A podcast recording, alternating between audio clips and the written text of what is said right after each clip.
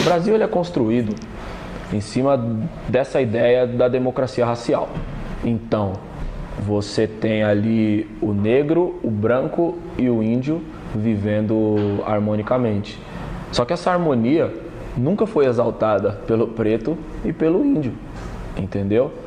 Quem se orgulha dessa pirâmide tá, tá orquestrada desse jeito em tese, de uma forma harmônica, sempre são as pessoas brancas. E é esse é o, o problema mais sério. Essas outras duas perspectivas são fundamentais para construir uma ideia real, um panorama real do que é o Brasil que a gente vive, só que elas nunca estão presentes.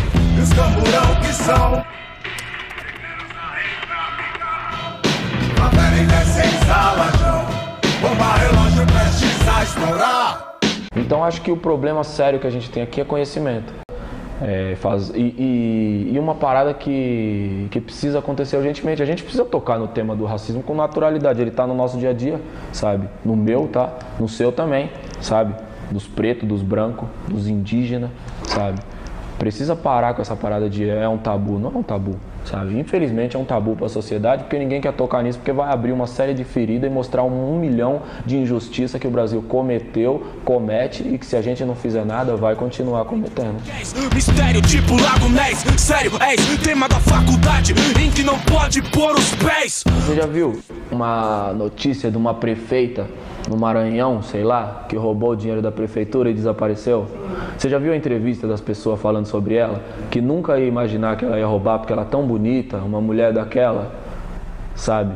Aquilo ali fala justamente como o. Como, eu, eu até acho engraçado isso, porque tá todo mundo estupefato. Como que uma mina loira roubou? Sabe? E Acho que essa história é uma metáfora de como a política no Brasil funciona e de como se veem as outras etnias não brancas do país, entendeu? Esse estereótipo é muito difícil de desconstruir. É por isso que não tem representatividade dentro do Congresso, dentro da, dos governos, dentro da prefeitura e muito menos na presidência, entendeu? É você tem uma construção. A gente vive em um país onde a palavra nego é um sinônimo de um qualquer, qualquer um, um Zé Ninguém entendeu? Então, nego comprou um carro, ele acha que é alguma coisa agora, neguinho tá indo pra gringa agora, já tá achando que pode vir discutir com os outros, entendeu? Isso deixa gravado dentro da alma do brasileiro que ele não quer receber ordem de neguinho. Entendeu? E é por isso que o Congresso está vazio de preto. Cansamos da vida de palhaça, tipo Moisés os hebreus. Pés no breu, onde inimigo é quem decide quando ofendeu. Cê é louco. Eu acho que a gente evolui a passos lentos, mas fico feliz porque são passos lentos e firmes, que são caminhos sem volta. Então, conhecimento, é, uma vez que você alcançou a informação, você nunca mais vai dormir tranquilo, entendeu? São a nascem milhares dos nossos cada vez que um nosso cai. Nascem milhares dos nossos cada vez que um nosso cai. Nascem milhares dos nossos cada vez que um nosso Racismo estrutural é um termo muito conhecido no Brasil por estudiosos das questões sociais, mas ele tem se tornado popular nos últimos anos. Tem a ver com o aumento de notícias sobre abusos sofridos por negros, e quase todos os dias vemos relatos nas redes sociais sobre eventos nesse sentido. A compreensão sobre o racismo passa por entendermos o quão enraizado isso está na sociedade. Mas afinal, o que é racismo? E o que é racismo estrutural? Para nos responder a essa e outras questões, está conosco o professor é, Leonardo Oliveira. Bem-vindo, professor. Então, falar de racismo no Brasil parece que tudo começou há pouco tempo, né? Mas nós temos aí séculos de luta, de resistência contra o racismo no Brasil. E provavelmente ano passado, com o episódio do George Floyd nos Estados Unidos, isso trouxe ainda uma maior repercussão na sociedade, porque foi um evento filmado e com o mundo globalizado, com o aperfeiçoamento dos meios de comunicação, tudo é muito simultâneo e é muito complexo você tentar hoje é, calar ou cercear uma parcela da sociedade quando ela começa a levantar-se ou a gritar as injustiças sociais. primeiro é importante que nós venhamos def, é, definir o fator, o, o conceito de racismo, perdão. O racismo consiste na hierarquização de grupos humanos, tendo como base aspectos físicos ou morfológicos. Isso principalmente no século XIX, com as teorias do, do evolucionismo social, a crença de uma superioridade europeia e o fardo do homem branco que deveria levar civilização a outros povos de outros continentes.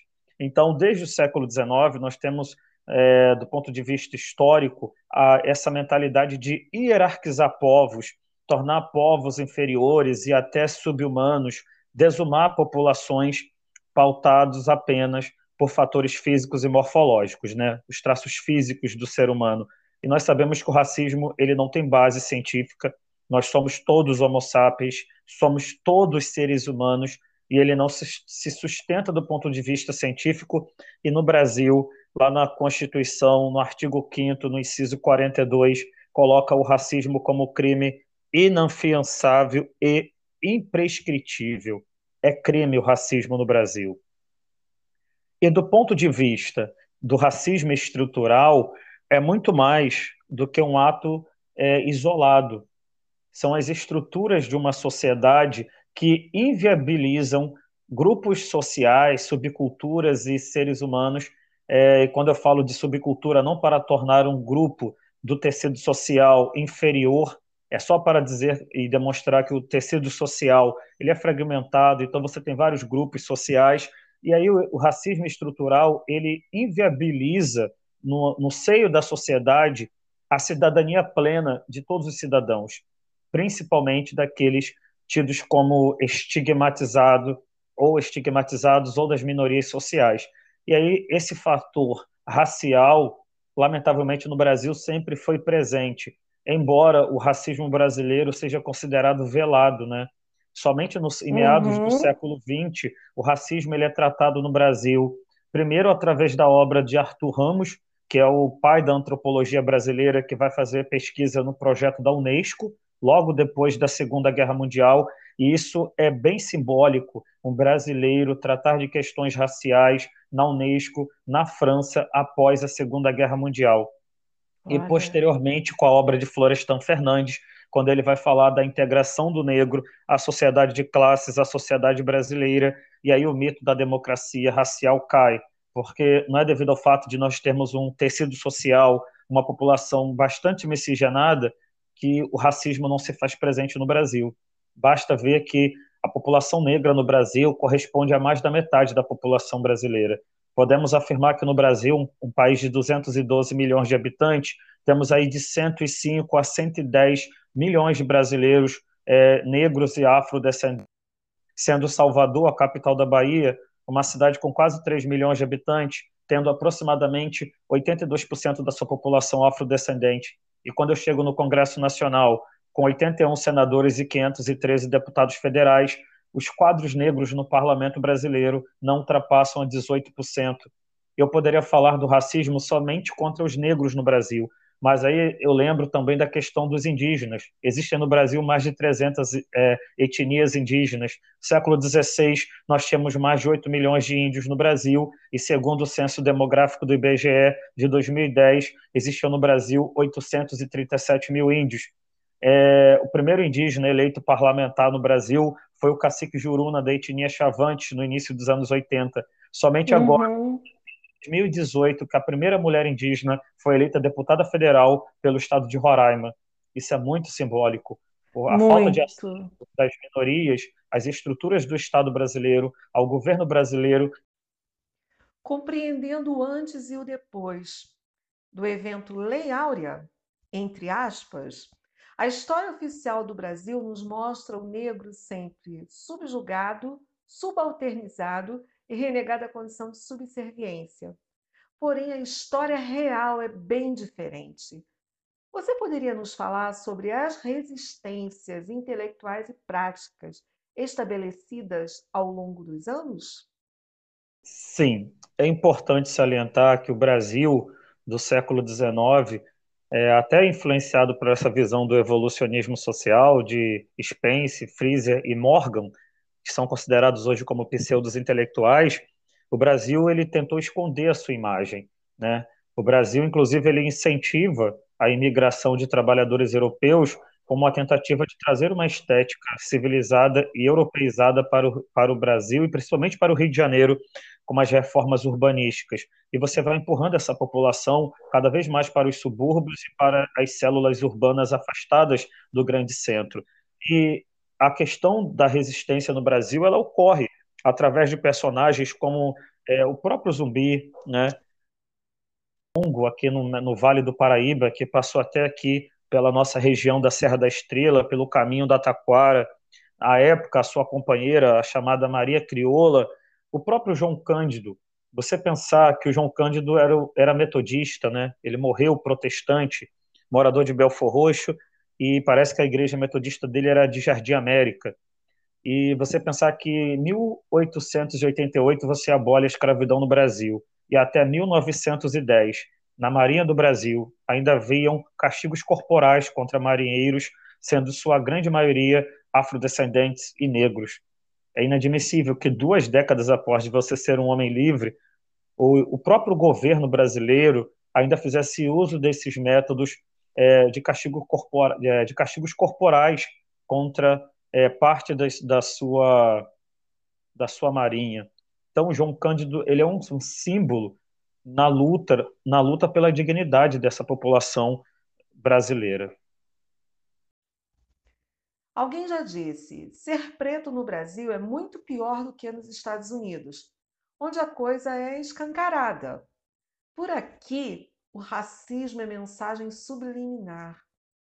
Como passar às gerações futuras que isso pode ser mudado? É o que acontece.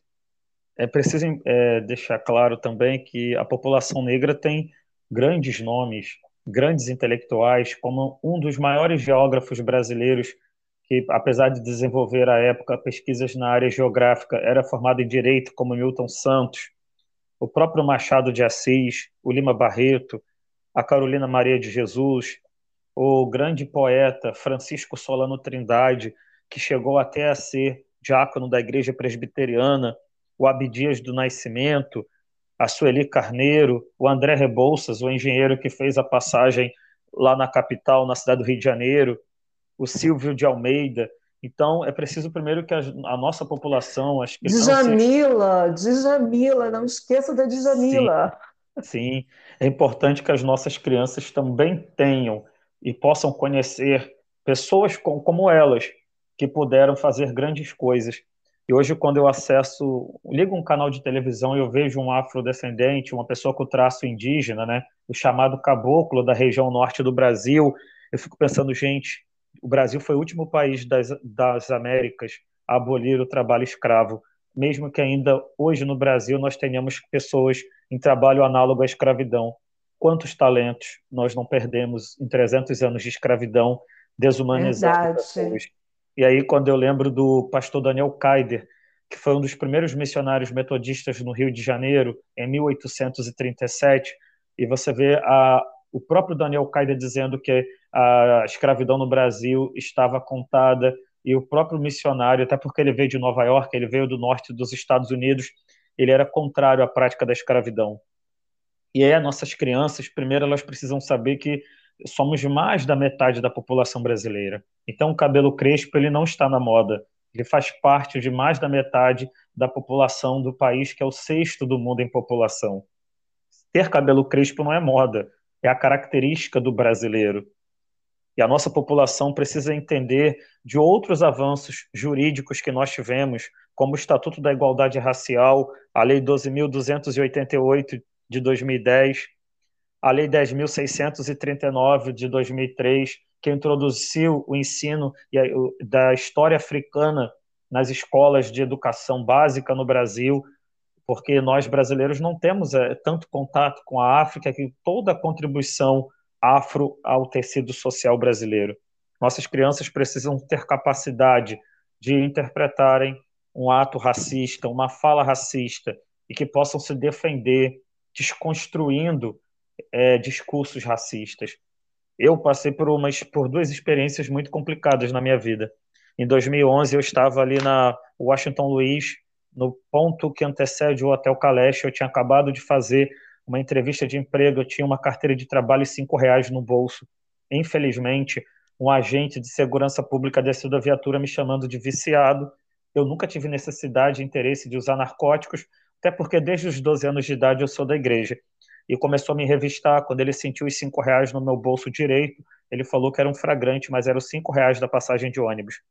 E já concursado como professor da rede pública é, duas vezes, porque eu tenho dois empregos como professor concursado, eu estava indo a Petrópolis na coordenadoria de educação pegar o meu ato de investidura. Eu já tinha terminado o meu estágio probatório e tinha um ex-aluno da minha escola que era aluno de letras e queria a coordenadoria de educação buscar uma autorização para fazer estágio.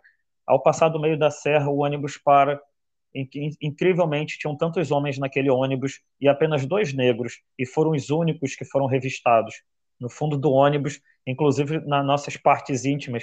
E tomando cuidado para não configurar, para não configurar um desacato, eu perguntei: "Isso é necessário?" Eu vi que era o procedimento. E para mim foi muito chocante, primeiro porque eu tenho agentes de segurança que são meus padrinhos de casamento e depois porque eu nasci no dia do soldado, dia 25 de agosto, e quem levou a minha mãe para o hospital em trabalho de parto foi um agente de segurança. E naquele dia eu pensei, será que os meus amigos teriam coragem de fazer isso com pessoas? E morando em Caxias e estudando no Rio de Janeiro, em Vila Isabel, na UERJ, eu passava por tantas áreas de risco e eu sempre soube que todo mundo no ônibus seria revistado. Eu nunca tinha identificado um ato de discriminação. E nos dois episódios que eu passei, tanto em Caxias como aqui no meio da Serra, não havia outra característica que me evidenciasse que eu seria um suspeito, a não ser os meus traços físicos, né? Eu acho que eu não tenho não tenho filhos hoje, eu tenho meus alunos do ensino médio, eu fico pensando, gente, se algum dia eu for pai, com certeza o meu filho poderá sofrer uma violência tão baixa, tão covarde como essa que é a discriminação. Eu acho que ele ou ela, ele deve crescer em uma sociedade, ele deve estar pronto para repelir esse tipo de iniciativa e ele deve se proteger porque isso vai acontecer. E desde aquele dia eu passei a acreditar: será que toda vez que um cidadão reclama de um abuso de um agente, será que ele realmente não aconteceu? Eu era servidor do Estado, por que, eu fui o único revistado em um ônibus? Eu tinha material é. dentro da minha mochila. Então acho que as nossas crianças devem ser capazes de identificar e denunciar esse tipo de situação. É, é impressionante, né? A, além de paz, educação, cuidado, ainda ter que lidar com essa coisa de treinar o filho ou a filha para lidar com o racismo. Isso é muito louco. Isso é uma coisa assim que, é, é, se as pessoas parassem para pensar, é, é, surreal isso, Sim. porque todos são iguais perante a lei. É, eu né? era um adulto de... Perdão, eu era um adulto de quase 30 anos. E naquele momento eu me senti tão mal, porque você se sente em um processo de redução da sua, da sua capacidade humana. Porque você poderia ter outros é. elementos que evidência tornariam você um suspeito, e não seu fator físico. Você se sente oh. desconstruído como pessoa. É um ataque muito covarde. Experimenta nascer preto, pobre na comunidade. Você vai ver como são diferentes as oportunidades. E nem venha me dizer que isso é vitimismo. Não bota culpa em mim pra encobrir o seu racismo. E nem venha me dizer que isso é vitimi, que isso é vitimi, que isso é vitimismo.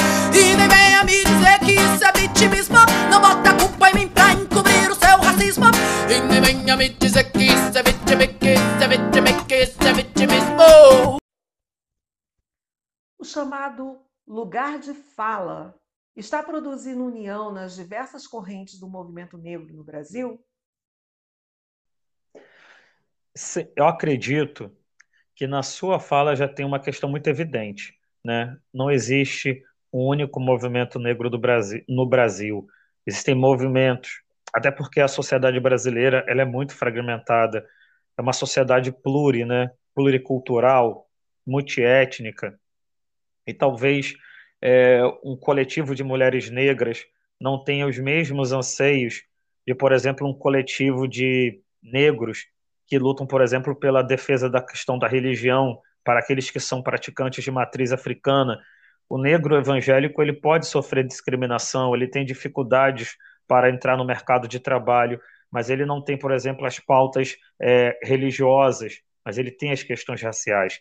Mas eu acredito que a partir do lugar de fala, todos nós temos questões em comum, mesmo que sejamos é, fragmentados e, mu e muitos, nós temos pontos de convergência que pode sim gerar para todos nós é, solidariedade no sentido bem sociológico, que é o pertencimento a, aos anseios, às experiências do outro. Eu acredito que não fragmenta, porque nós já somos bastante fragmentados e diante das necessidades há assim uma solidariedade entre esses diversos segmentos. É, Deus te abençoe demais. Muitíssimo obrigada. Eu é que sou muito grato por, por esse espaço, por poder, é, poder contribuir com esse trabalho tão importante que eu acredito que nós brasileiros temos que falar assim de cidadania. Deus te abençoe. Amém. A todos nós.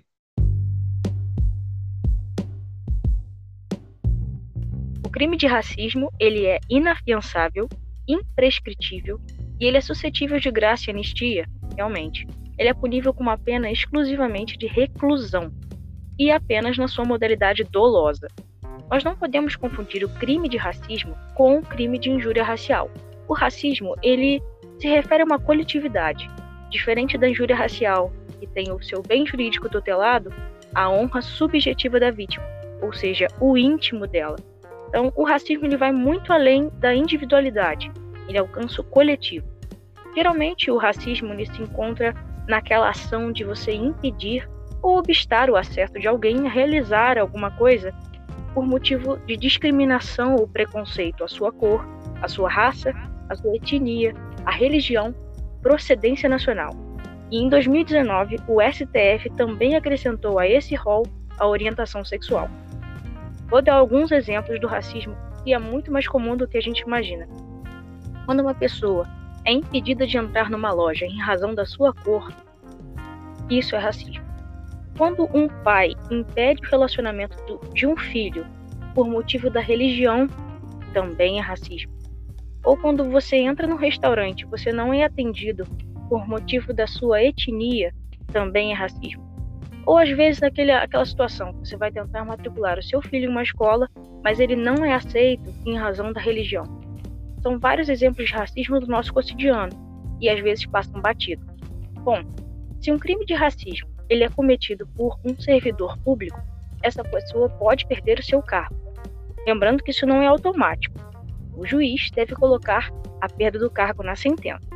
Se o crime de racismo acontece dentro de um estabelecimento privado, por exemplo, num restaurante, numa escola particular ou num bar, esse local é interditado por um prazo não superior a três meses, diferente do que acontece em estabelecimentos públicos. Recentemente, o STF definiu por equiparar o crime de racismo ao crime de injúria racial. Isso significa que a injúria racial agora também é um crime imprescritível e inafiançável.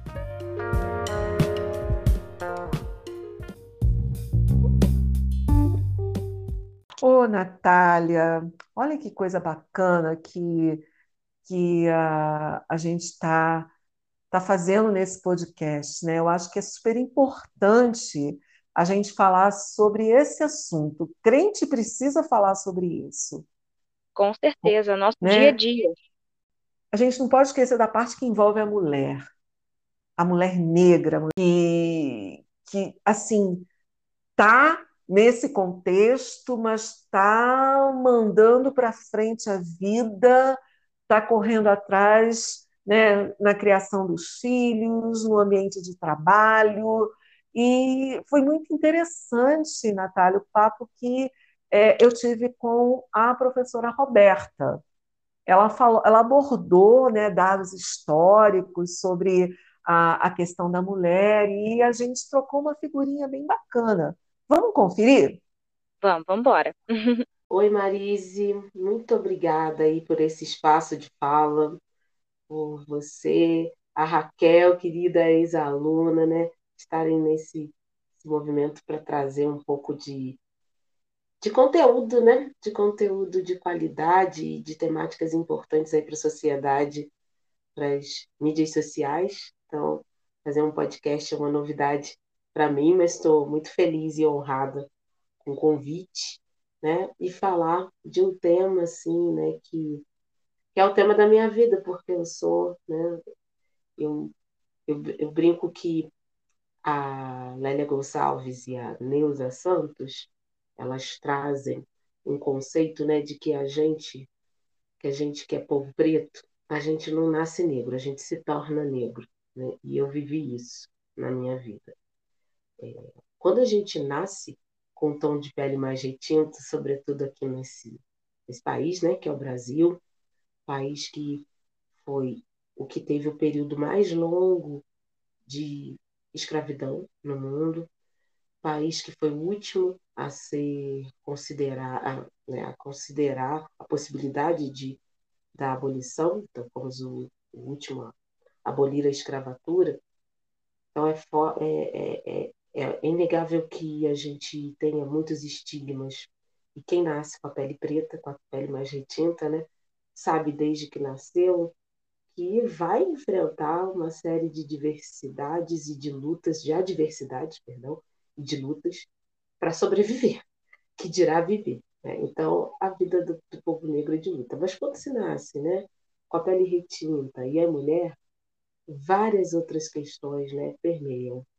Primeiro, a questão do, do, padrão de beleza, né, que envolve o universo feminino, e que a gente aí tem é, uma, um eurocentrismo muito grande né, nos padrões de beleza ainda na atualidade. É o cabelo liso, né?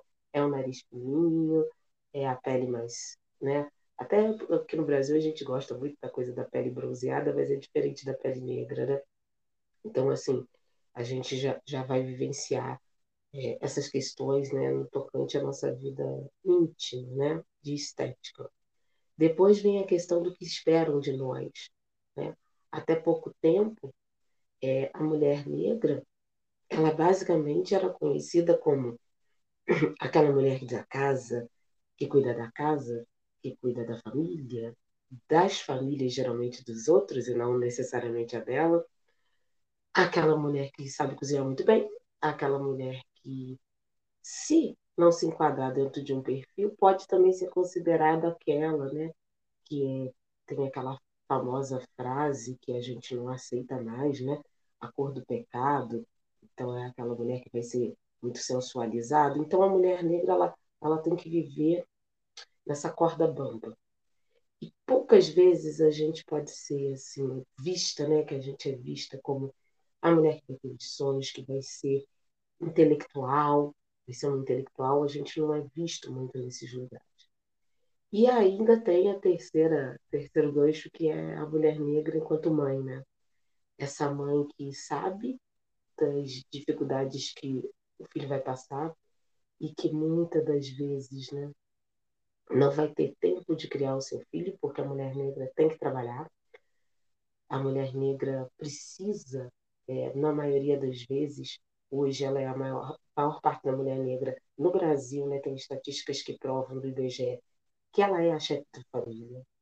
Ela é geralmente a mãe solo, a, a maioria delas, por conta do, né, de duas, duas questões aí, né? Os homens muitas vezes não assumirem as mulheres negras, existem muitos estudos hoje sobre isso, é, do tocante à solidão da mulher negra, a quantidade de mulheres negras, né, que, que, que ou não são casadas, não conseguem casar, ou quando se casam, os maridos abandonam. O percentual é muito grande. E pela questão de quando uma mulher negra tem um marido negro, a taxa de homicídios. Então parece que a gente está falando de um mundo paralelo, né, de um universo paralelo, mas não é. Essa, essa gama de informações hoje tem sido trazida por pesquisas científicas recentes e que eu particularmente acredito que tenha sido desse, desse período que o Brasil viveu com uma abertura maior nas universidades para chegar da população né, periférica e negra, que vai trazer esse, essa gama de novas pesquisas para dar, é, dar conta de analisar, de explicar a realidade do seu povo, que é majoritariamente preto, né? mas que não tinha ainda sido representado no mundo acadêmico para isso. Isso é um movimento muito novo, né? dos anos 2000 para cá. Então, diante dessa. Então, hoje, né, a, a, a nossa luta diária, que é né, das mulheres negras que se entendem num processo aí, né, de descoberta e conexão com a sua negritude, é de falar, né, de, de tentar reproduzir para os seus que aquele sujeito está ali sentado pensando, será que isso é possível para mim, né? De falar para ele assim, olha, vem, não vai ser fácil, pode ser que você não consiga, mas você precisa tentar, porque outros vão precisar que você tente, né? Então é, é ter essa essa visão é, do coletivo.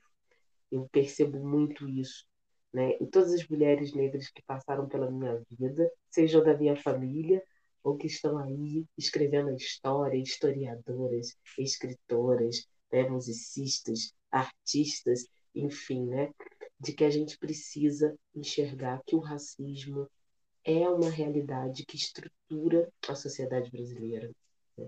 Eu sei que é um tema espinhoso, as pessoas não querem ouvir, as pessoas não querem né, se se sentir racistas, né? As pessoas querem ser isso. Mas entender que o racismo, gente, ele infelizmente está na base da nossa formação.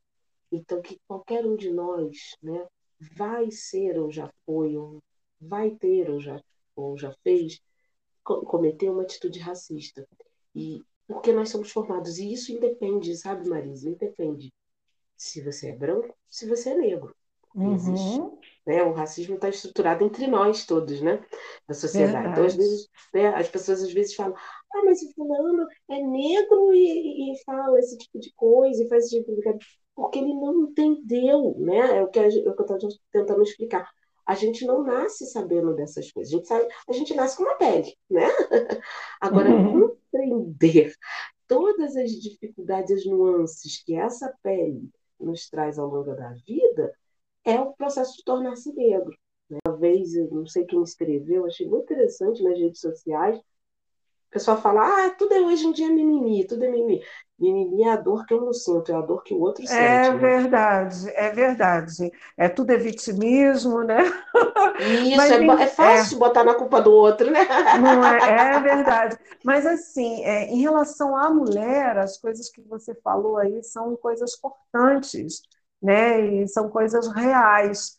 Mas eu vejo também, por outro uhum. lado, a, a força da mulher negra, a força da, daquela que, né, às vezes tem quatro filhos, cinco filhos, e como você disse, mãe solo, né? E, e a gente, é, o orgulho que essa mãe sente quando vê um filho se formando, né? Uhum. Então, assim, pouquíssimas, pouquíssimas mães negras no Brasil têm essa, essa possibilidade. Como você Exato. disse, de uns tempos para cá, isso está mudando. Isso está mudando. Uhum. A gente já está a gente já está vendo assim uma maior porcentagem de melanina nos bancos acadêmicos, né? E, e assim a mulher ela ela aprende a lutar ali com a mãe, né? Aprende a lutar com é, vendo a luta da mãe. Né? E, e, quando ela vai mais além né, do que a mãe, é, de onde a mãe chegou, né, eu acho isso assim um avanço para um exemplo, como, como é o teu caso, né, um exemplo para os teus alunos. Né? É, eu lembro que quando a Raquel, a Raquel falou para mim assim, poxa, ela foi minha professora, ah, e ela falou, não, ela é uma inspiração. Essa, essa foi a, a, a palavra que a Raquel usou, ela é uma inspiração. Ah, que linda. Então, eu acho, eu acho assim que para quantas e quantos você tem sido inspiração? E eu coloco você assim no lugar de é, como se coubesse todos os professores nesse exemplo, né? O quanto que a educação ela é importante para que a pessoa se reconheça como sujeito de direito, como ator na sociedade. É, eu acho que as pessoas elas precisam olhar. É, ninguém está falando aqui de pena, não, não, é essa a questão. A gente está falando de integração, de, de em pleno, né, que, que o negro precisa ser aceito em pleno século XXI, sabe, com tudo que está aí, ainda, ainda a questão do racismo ainda se arrasta ao longo dos séculos, né? Então, e a gente vê cenas que mais lembram é, a época anterior à Lei Áurea, uhum. sabe? Uma, uma, coisa assim. É, tem, tem, tem um caso de uma senhora que foi pegar um Uber, chamou o Uber, Jardins de São Paulo, hein? É, uhum. Ela era uma advogada, uma coisa assim, e ela chamou o Uber. Quando o Uber chegou, ele olhou porque era uma negra e falou: Negro não entra no meu carro. É, isso. Sabe, é, é uma, umas, coisas, umas coisas assim que, na minha cabeça, é inimaginável. É, é um atraso, é um atraso social assim. Não sei se você concorda comigo. A gente precisa debater sobre isso. A gente Sim. precisa. Sabe? Exatamente. O e... silêncio não contribui, né? Fingir que essas coisas não estão acontecendo, porque eu lembro, Marisa, que quando pequena, né, dos anos 80, esses assuntos não eram, não iam para a escola, por exemplo. Então, a escola hoje, apesar de todos os problemas que a gente enfrenta de outras dimensões, né, sistêmicas e políticas, a escola tem esse espaço né, de, de discussão que eu não tive, por exemplo. Eu lembro de, de ser ensinada a falar: ó, minha filha, não liga, não. Baixa a cabeça e segue. Às vezes, ah, uhum. dá um sorrisinho e segue, sabe? A gente tinha aquele conceito, né, de que a gente tinha que fingir que não estava vendo para poder conquistar as coisas, que tinha que ter aquele olhar submisso, né? E aí hoje eu posso falar para o meu aluno e falar, não, você não precisa aceitar mais isso, né? A gente precisa falar, não precisa ser agressivo, a gente não, não quer aqui, né, nenhum tipo de rivalidade, a gente não quer com isso, né, ficar com ressentimento. Não é questão de ressentimento, não é nada disso. Mas é um entendimento de que a gente precisa é, impor limites, né? Ao que sempre praticaram com a gente. E, e uma, da, uma das coisas que, assim, que mais me dói, sabe? É, é ouvir, por exemplo, eu trabalho numa escola que tem muitos alunos que vêm da Baixada, né? De, de Piabetá, ali da região de Santo Aleixo, e, fatalmente pegam um ônibus, né, sobem a serra e eles sempre falam, sabe, Marise, que vive tendo batida policial. E geralmente, quem é que eles vão revistar? Os meninos negros, né? Então, várias vezes eu recebo aluno chegando atrasado, ah, professor, tive que descer do ônibus e tal, revistar. Então, assim, é uma realidade. E como a gente tratar isso com normalidade, né? no século uhum. XXI, dos meninos não terem esse direito de ir e vir. Aí o, se... aí o menino, menino chega em casa e conta isso para a mãe. Exato. Aí eu, eu, eu, eu, já, eu já Essa mãe já não dorme, né? É, eu já visualizo a mãe. Visualizo a mãe né, há, há, pouco tempo, pouco tempo, ano passado, assim, aconteceu lá num shopping do Rio, né, que o menino foi trocar um relógio não sei se tu lembra desse caso. Foi trocar um relógio Isso. e ele foi perseguido dentro da loja. E, e assim, levaram ele para a escada. Menino, né? Não, levaram ele para a escada, começaram a bater nele, mas filmaram. Tinha alguém filmando. E, e assim, por ter alguém filmando, isso, isso impôs um limite. E depois a mãe agradeceu. Isso foi uma coisa que me tocou demais. A mãe agradeceu. Eu quero agradecer quem fez a filmagem, porque se não fosse você, o meu filho estaria morto. Exatamente. Sabe? Então, é, é aquilo, a gente volta para aquele medo que a mãe sente. Né? É, eu acho que é um sobressalto assim é, constante, né? Porque a, além de a, mãe, a mãe negra não tem paz, né? Ela não tem paz. Venha me dizer que isso é vítima, que isso é vítima, que isso é vitimismo. E nem venha me dizer que isso é vitimismo. Quais são as mulheres que você destacaria? Assim, é, mulheres fortes é, na área, na área de, de filosofia, de sociologia, Jesus. Mas quais são, quais né? são os, é, quais são os teus, é, os teus referenciais femininos? Ai, bacana, olha. são muitas, né? Desde as mulheres mais simples, né? Que são pessoas da família, amigas. Mas olha, eu trago aqui como referência hoje para né, a nível Brasil a, a Djamila, né? É um grande nome, é uma grande voz aí, uma filósofa, socióloga que está entendendo principalmente essa coisa do universo da mulher negra, né? A Neuza Santos, né, que vai trazer é uma psicanalista. Então, hoje a gente já tem uma linha, por exemplo, de psicólogos que vão entender a, a questão né, do ser negro, quantos traumas psíquicos, quantas crenças limitantes muitas vezes nós temos que, por conta dessa nossa história, desse apagamento da nossa história, das nossas origens, também os Santos é uma referência. A Lélia Gonzalez é professora, pesquisadora, ativista, e ela é da, da área de história. A Lélia ela participou ativamente do movimento negro brasileiro. Beatriz Nascimento, olha, tem muita, muita mulher bacana. É, muita gente, né? Muitas mulheres, olha, gente, tem hoje em dia o pessoal fala, né? Ah, mas a gente não tem referência. Lembrei de uma pessoa assim que eu não posso esquecer de falar claro, é possível. Claro. uma referência aqui de Petrópolis, gente que é uma pessoa querida, que assim, entrou na minha vida e me arrebatou. E para quem quiser conhecer uma outra história de Petrópolis também, a pesquisadora Renata Quino. Olha, gente, quem é petropolitano e quiser conhecer um pouco da história do povo negro em Petrópolis, porque a gente fala muito aqui da família imperial, né, do passado do colono alemão, e pouco se fala da origem do povo negro de Petrópolis. E a Renata Quino tem uma tese incrível falando sobre né, as cidades nasceleiras, né, Petrópolis, uma cidade que antes de ser é, a Petrópolis do, de Dom Pedro, já tinha aqui cinco quilombos. Então ela vai trazer para a gente a história desses povos que já estavam aqui antes da, da, da, organização dessa cidade que a gente vive hoje. Então, assim, vale a, a referência, a leitura, que é uma pesquisadora nossa da casa, né? De, de casa, ah, da bacana. casa. obrigada pela dica, obrigada pela dica, que, que venham oportunidades e a gente chame a Renata. Tá bom? E, ah, com Aqui. certeza, por favor. Muito obrigada, querida. Deus te abençoe, tá? E, um beijo e, grande, assim, Marisa. Obrigada pela tua presença aqui conosco, ok? Te agradeço esse espaço, tá? Deus abençoe. Igualmente.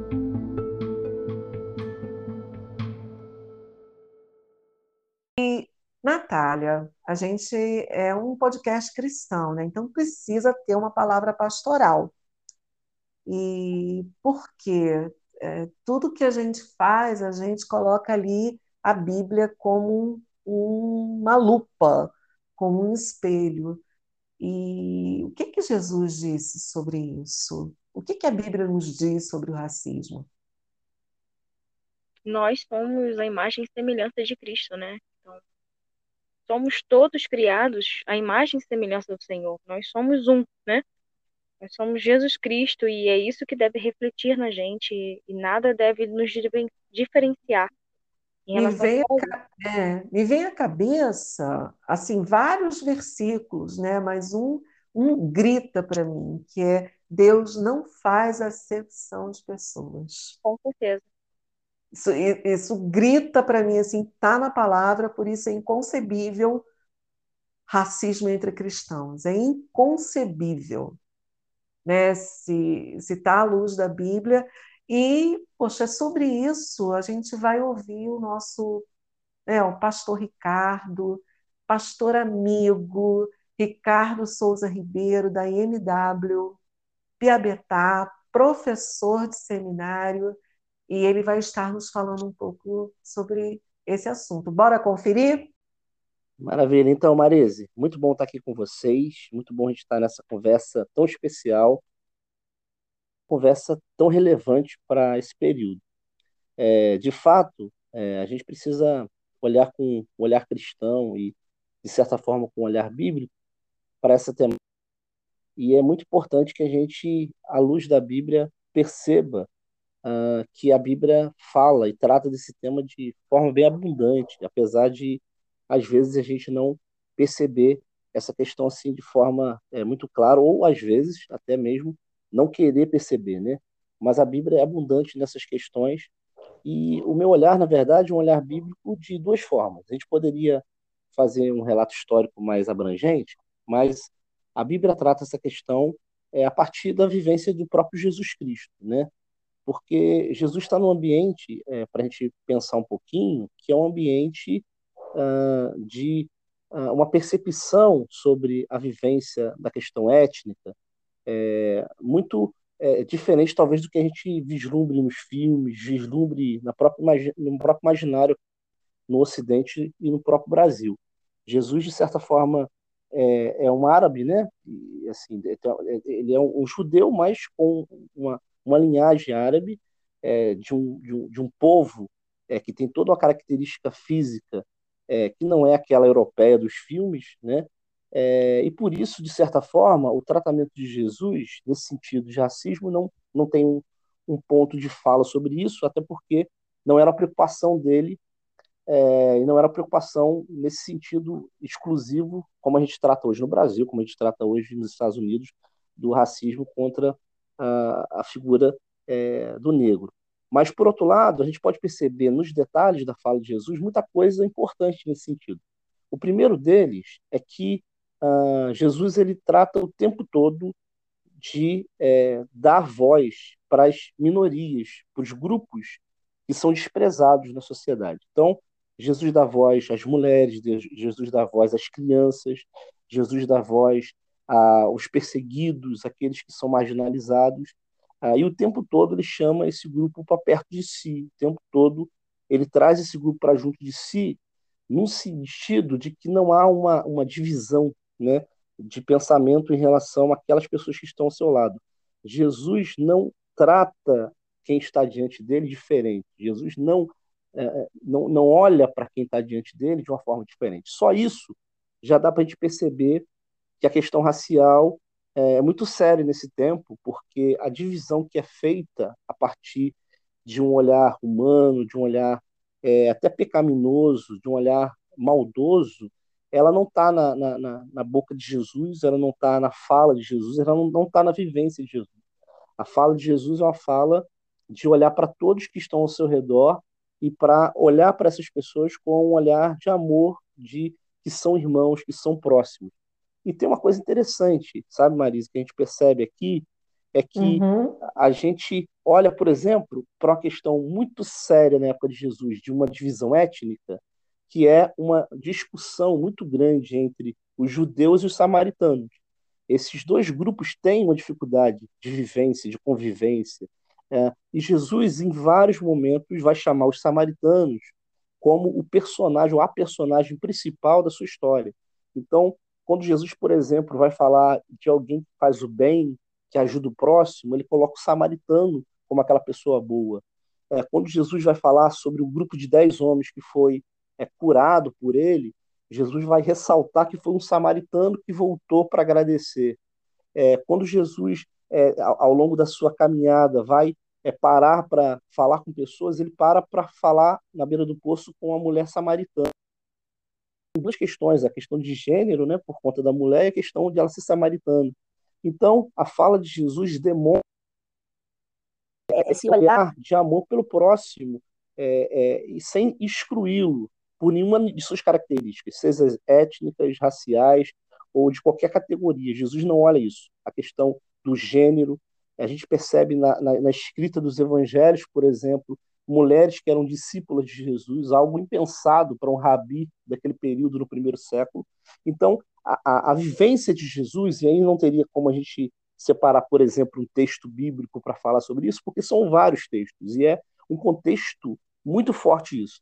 Agora, essa fala de Jesus, essa vivência de Jesus, de olhar de amor, de olhar de é, igualdade para o próximo, no sentido de aqueles que são é, filhos de Deus, criaturas amadas de Deus. Jesus, na sua boca, chega a dizer, quando ele olha para Jerusalém, em um momento, é que ele, ele olha para Jerusalém como se fossem é, é, ovelhas sem pastor, perdidas, precisando de ajuda, precisando é, de serem é, direcionadas, dirigidas, lideradas. Né? Então, esse olhar é exclusão. Só nisso a gente já poderia dizer é, que, não só no sentido bíblico, mas no sentido do ensino de Jesus, é, você já tem aqui um olhar de igualdade e não um olhar de exclusão. Mas a, a teologia cristã ela se desenvolve muito na, na boca e na escrita de Paulo também. E eu queria trazer uma, uma, uma palavra de Paulo para a gente meditar, que está no capítulo uhum. 3, 3 de Gálatas, no verso de número 28, que é um texto que eu gosto demais, sabe, Marise? Eu acho que os colegas aqui também vão apreciar, quem está nos ouvindo agora vai, vai perceber a, a, profundidade dessa fala de Paulo aos Gálatas, no capítulo 3 dessa, da carta que ele escreve aos Gálatas, no verso 28, que ele diz o seguinte: É porque para Deus não há judeu, escravo, nem livre, homem, nem mulher, pois todos são um em Cristo Jesus. Amém. E essa fala, essa fala, ela é perfeita para isso que a gente está tratando aqui, sabe? Porque para Deus não há uma divisão nem de questões sociais, né, no sentido de mais rico, mais pobre, não há questão de gênero e nem questões étnicas. Então, para Jesus não há essa divisão racial. É, é, é, e Paulo fala isso de uma forma muito profunda, porque percebendo essa fala de Paulo, você vai perceber em vários momentos aqui é, uma fala dele contra é, a perseguição ao estrangeiro, a perseguição ao, ao, ao pobre, a perseguição ao, ao, grego, ou até a perseguição a alguém que não é da mesma cultura. Ele vai tratar isso de forma muito abundante. E uh, o interessante, o, o Marisa, é que, além da Bíblia tratar disso, historicamente, nós temos nos movimentos bíblicos cristãos é, pessoas que, abordando essa, essa questão e olhando para essa questão, tiveram o mesmo comportamento. Por exemplo, a gente pode citar um é, é, que é uma, uma, uma, uma, fonte de estudo nosso constante, que é a, a, o movimento metodista no século XVIII, por exemplo, em que o próprio John Wesley é, abordou aí, aí sim né, a escravidão com, com uma temática de é, é, realmente dizer que isso não era bíblico, não era cristão, não era algo é, que poderia ser defendido por alguém que tem uma fé cristã, uma fé bíblica e cristã. Então, assim, olhando para a Bíblia e olhando para a vivência de Jesus e olhando para os ensinamentos de Jesus e olhando é, para aquilo que a teologia cristã a partir de Jesus e principalmente a, a teologia cristã que Paulo vai nos deixar muito bem claro isso, é, não tem como a gente olhar para isso e concordar que haja um, alguém que se diga cristão de verdade e seja racista, ou tenha uma abordagem racista. Não tem como. É, são duas coisas completamente distintas. Ou se é cristão, ou se segue a Jesus, ou se tem uma teologia cristã sólida, pautada na Bíblia, ou se defende é, uma postura racista. E a gente sabe também que, historicamente, infelizmente, em algum momento, alguns grupos religiosos, é, até mesmo religiosos cristãos, defenderam em algum momento essa questão e essa é, é, questão racista e essa questão do menosprezo ao negro e tudo, e, e tudo nesse sentido. Porém, quando a gente olha para a Bíblia de maneira muito sincera, honesta, a gente percebe que a, a, a, olhar de Jesus e a teologia cristã não tem espaço para isso. É, é, a gente até falando sobre isso, a gente poderia dizer que é um pecado, né? entre os pecados que existem, não são só os pecados morais, mas muitos dos pecados hoje são os pecados sociais.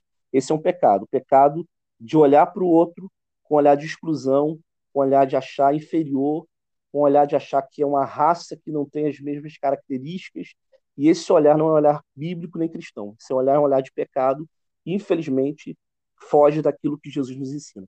Em suma, sabe, Marisa, eu acho que a gente pode dizer com clareza que quem é cristão e quem tem uma vida baseada no que a Bíblia diz para a gente não pode, de forma nenhuma, concordar com isso.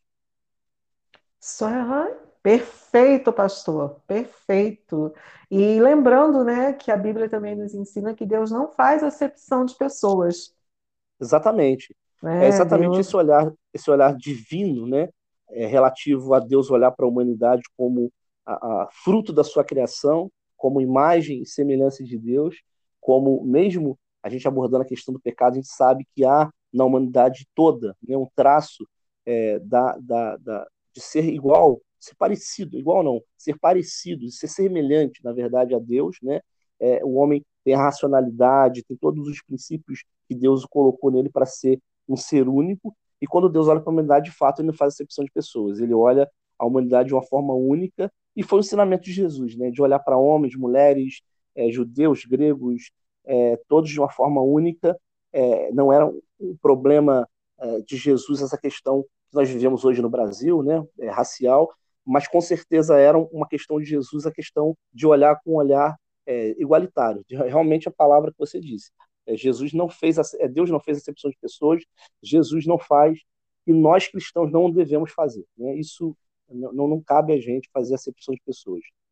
Eu gostei de uma palavra que aí da tua fala, que você disse, ou você é cristão ou você é racista. As duas coisas não têm como ser. Uhum. Né? Porque o cristão verdadeiro, ele se pauta pela palavra de Deus. É, é a gente Sim. costuma dizer que é um manual de conduta, e uhum. se você está fora desse manual, você está uhum. fora daquilo que Deus planejou para você enquanto ser humano, enquanto vivente nesse mundo. Sim, de fato. E, e e eu acho, Marisa, interessante que é muito claro isso, sabe? A gente olhando para o ensino de Jesus, para o Evangelho, para a Escritura Sagrada, isso é muito claro. É, não tem, assim, é, é, a gente tem que fazer uma, uma, uma, uma abordagem muito desonesta para a gente tentar é, defender alguma coisa relacionada a isso.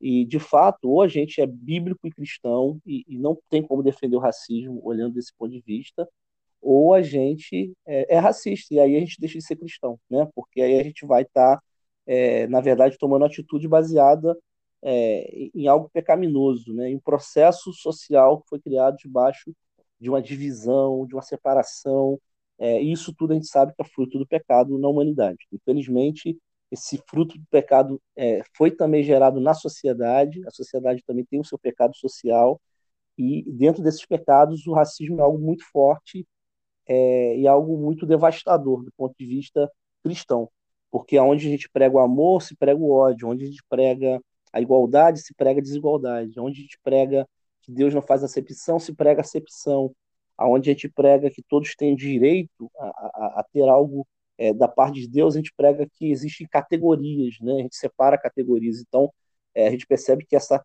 categorização das coisas é fruto não de, de, um, de, um, de uma ação divina no homem, mas é fruto do homem que separa de Deus, e esse pecado traz, traz toda essa maldade à, à, à, humanidade, e infelizmente gera isso, racismo, gera é, é, essa questão muito séria, que infelizmente a gente gostaria de, de dizer que não faz parte da vivência das igrejas cristãs, mas a gente percebe todo o racismo estrutural, todo o racismo é, em, vários, em vários pontos, né?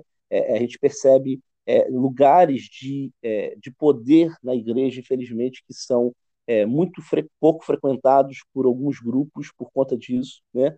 seja do ponto de vista do gênero, seja do ponto de vista racial. Então a gente tem uma, uma, uma elitização de alguns grupos, inclusive na igreja ocidental, que infelizmente não é bíblica também, né? porque é quando o Paulo está falando exatamente essa fala aqui, ele está dizendo assim, não tem como a gente separar deixar um judeu na liderança e deixar um grego é, na margem. Todos têm o direito de frequentarem os mesmos lugares, é, baseado na distribuição dos dons, que é divino e é para todos. Perfeito, pastor. Como cristãos, nós precisamos falar sobre isso, certo? Com certeza, com certeza. é, e eu acho que essa abordagem nossa aqui hoje é muito legal por isso, para a gente poder tratar disso, falar sobre isso isso tem que ser tema das nossas EBDs, das nossas escolas bíblicas, é, de nossos seminários, tem que ter, ser, ser tema do nosso púlpito, né? Uh, isso precisa ser tema, é, e nesse tempo a gente precisa ter essa abordagem, sim, com certeza, porque isso vai possibilitar da gente mostrar para as pessoas aquilo que é a verdade nesse tempo de crise é, de verdade, né? Perfeito, pastor. Olha, muitíssimo obrigada, super esclarecedor a sua, a sua participação, é, a sua abordagem bíblica. Muitíssimo obrigada. Vai abençoar todos aqueles que ouvirem esse podcast. Maravilha. Espero que cada um que ouça aí possa é, receber no coração essa palavra, é, possa também pesquisar de maneira profunda a Bíblia, é, olhando para ela como um elemento é, de igualdade, de amor de Deus à humanidade muito a oportunidade de estar com vocês, que Deus possa abençoar é, o Papo de Cidadania cada dia, que Deus possa abençoar a vida de vocês que têm trabalhado aqui e que Deus possa abençoar cada ouvinte que está aí em casa, é, é, tendo um tempinho para nos ouvir nesse dia tão especial. Que Deus abençoe cada um. São nações escravizadas e culturas assassinadas. É a voz que ecoa do tambor.